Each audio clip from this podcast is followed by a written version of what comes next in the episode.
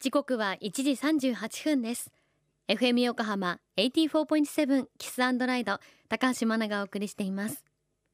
この時間は守ろう私たちの綺麗な海。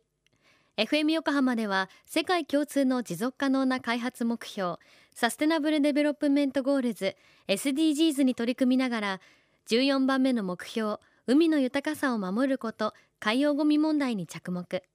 海にまつわる情報を毎日お届けしています。今週は誰もが海の大切さを感じられる教育を目指すライトアニマルについて代表で海洋生物イラストレーターの河合春義さんのインタビューをお届けします。常設展示としては世界で唯一川崎水族館川水にしかないライトアニマル。一体どんなものなのか早速河合さんに教えていただきましょう。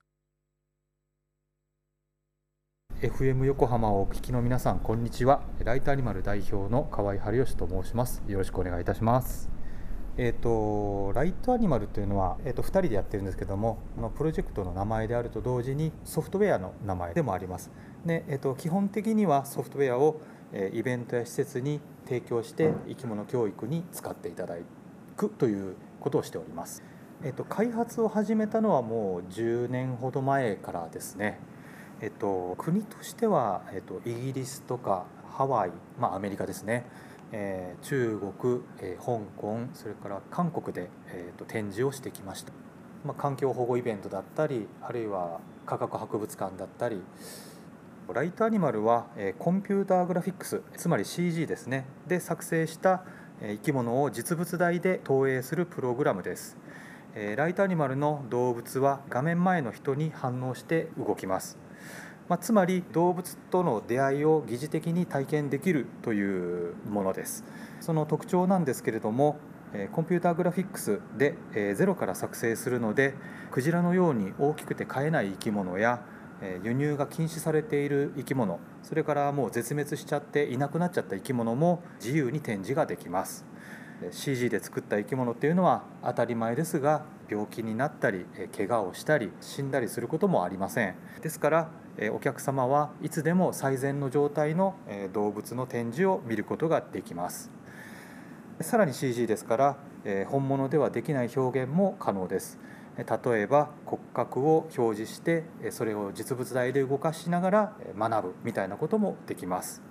またライトアニマルは本物の生き物と異なり展示のために広い土地や水とか餌とか大電力みたいなものを必要としません。さらに当然のことながら展示のために本物の生き物を使うわけではないので傷つけたり死なせたりすることもありません。これらのことをまとめて言うと多様な生き物との出会いを体験でき新しい表現を使ったさまざまな教育が可能で生き物や環境にも優しい生き物教育を大きく発展させることができるものです。ライトアニマル代表河合春義さんありがとうございましたこのライトアニマル川水ですでにご覧になったことのあるという方いらっしゃるでしょうかね。え川水にはパノラマスクリーンゾーンに世界で唯一常設展示されていてあとは今年赤レンガ倉庫を会場に開催されたグリーンルームフェスティバルこちらでも展示されていたということです。飼育が難しく絶滅危惧種になってしまっている海の生き物たちこれを実物大で見ることができてさらに画面の前にいる人に反応してくれるというのはなかなか他では体験できないプログラムになっていますよね。詳しくは後ほど FM 横浜特設サイト海を守ろうからもライトアニマルについてのリンク貼っておきます FM 横浜では海岸に流れ着いたゴミなどを回収し海をきれいにしていくために神奈川守ろう私たちの綺麗な海実行委員会として県内の湘南ビーチ FM レディオ湘南 FM 湘南ナパサ FM 小田原のコミュニティ FM 各局その他県内のさまざまなメディア団体のご協力を得ながら活動しています。また日本財団の海と日本プロジェクトの推進パートナーでもあります。FM 横浜守ろう私たちの綺麗な海チェンジフォーザブルー。